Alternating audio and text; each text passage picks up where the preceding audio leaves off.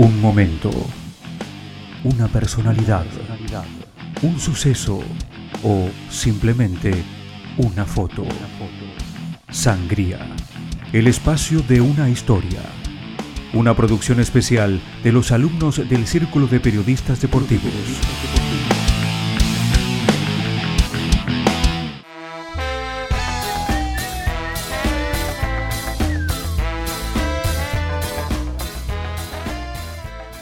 Bueno, hola a todos, bienvenidos a esta primera edición de Fuerte al Medio, su podcast deportivo de referencia. Yo soy Francisco Barando y acá me acompañan Luciano Hortal y Valentín Vaca.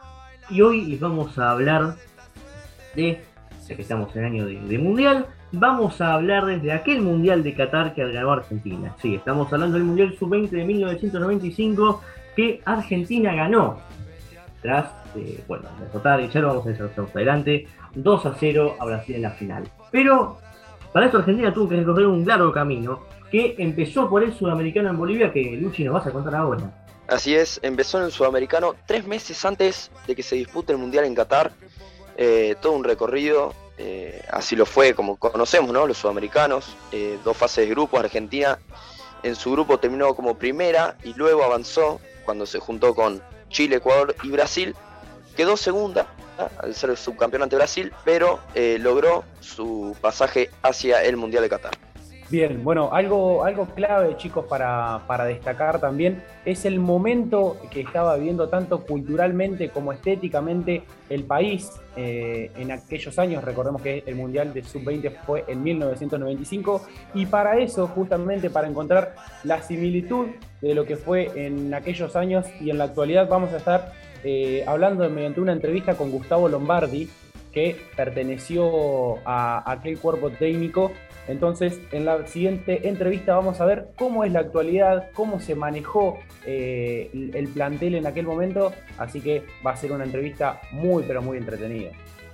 Así que bueno, vamos a, vamos a la entrevista, vamos a ver si todo lo más.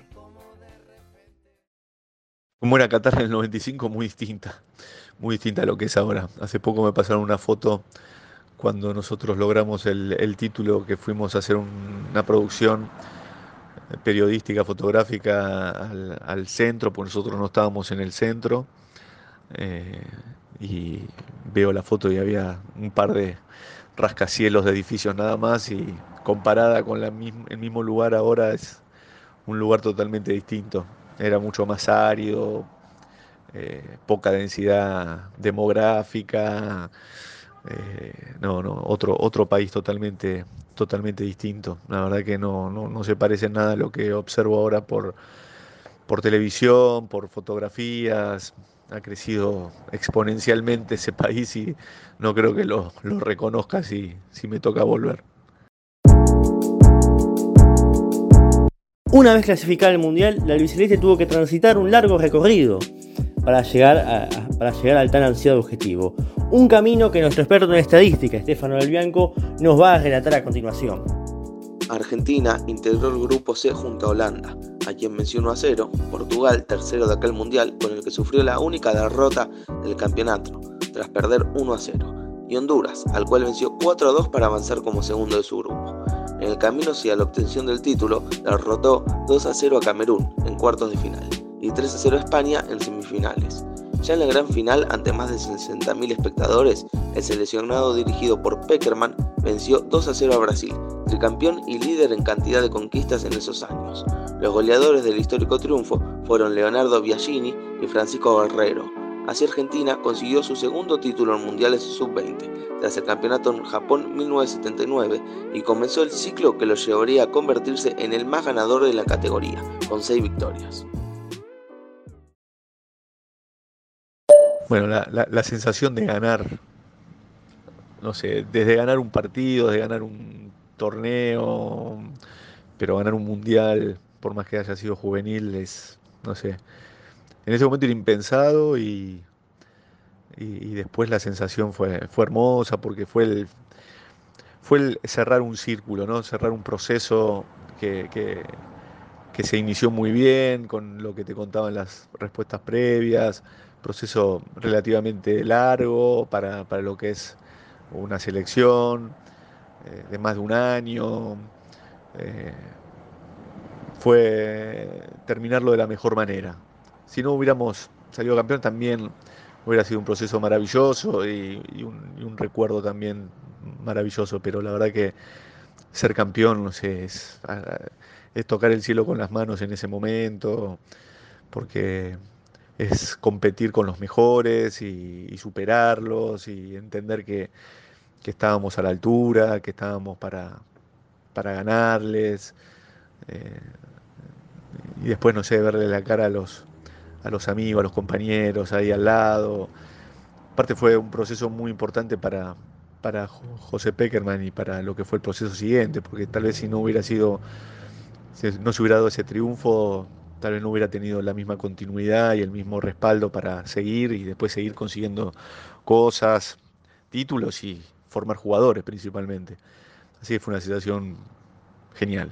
Significó mucho porque no, solo el título, sino el título, digamos, me, dio visibilidad en, mi club, que era River en ese momento, eh, pero principalmente el, pasar por esa etapa, por tenerlo a, José y todo su equipo como entrenadores en una edad donde uno un poco empieza a hacerse eh, adulto, profesional, nosotros éramos, estábamos justo ahí en ese, en ese momento de, e-, éramos profesionales, pero nuevitos, con poquitos partidos en primera división, con poquitos años de, tener un contrato profesional, de codearnos con jugadores profesionales. Entonces, tener la, la palabra de José, el, modo de entrenar, el modo de manejarse, entender el fútbol desde otro lado, no solamente desde adentro de la cancha, sino lo que es un jugador de fútbol afuera también, eh, significó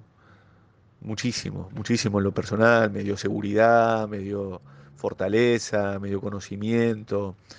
Eh, la verdad que fue, fue, fue fantástico, significó y significa un recuerdo, uno de los recuerdos más maravillosos que tengo de mi carrera como, como futbolista. Era un desafío, sobre todo que Argentina a nivel juvenil eh, solamente obtuvo un título y ya hacía 14 años. Eh, cada vez se nos hacía más difícil y esta sub-20 nos dio la felicidad de traer un título muy importante eh, en una final ante Brasil y el reconocimiento de toda la gente, eh, porque ha mostrado buenos jugadores, porque ha hecho un buen fútbol y porque hay ilusiones de que se siga formando buenos jugadores.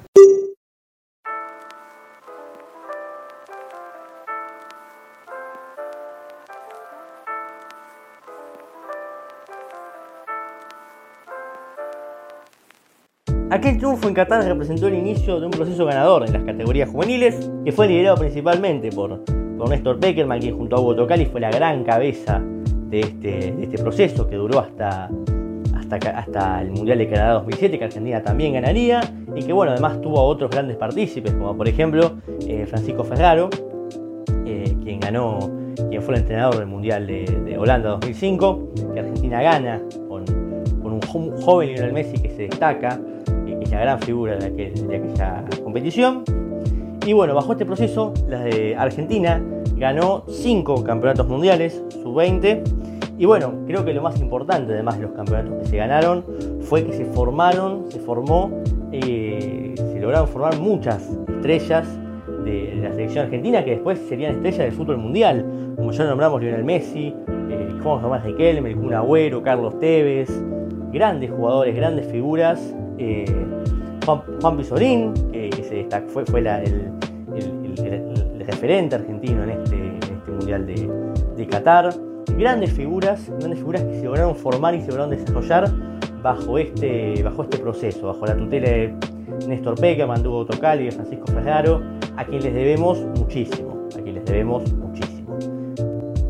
Y bueno, esta ha sido la, Aquí se termina la primera edición de Fuerte al Medio, esperemos que haya sido de su agrado, espero que hayan disfrutado. Y bueno, eh, yo soy Francisco Marando y en nombre de Valentín Vaca, Luciano Ortali, Estefano Albianco y de Agustín Núñez, que hizo un gran trabajo en producción, eh, nos despedimos. Hasta la próxima edición. También queremos agradecerle obviamente a Gustavo Lombardi por habernos concedido esa, esa gran entrevista.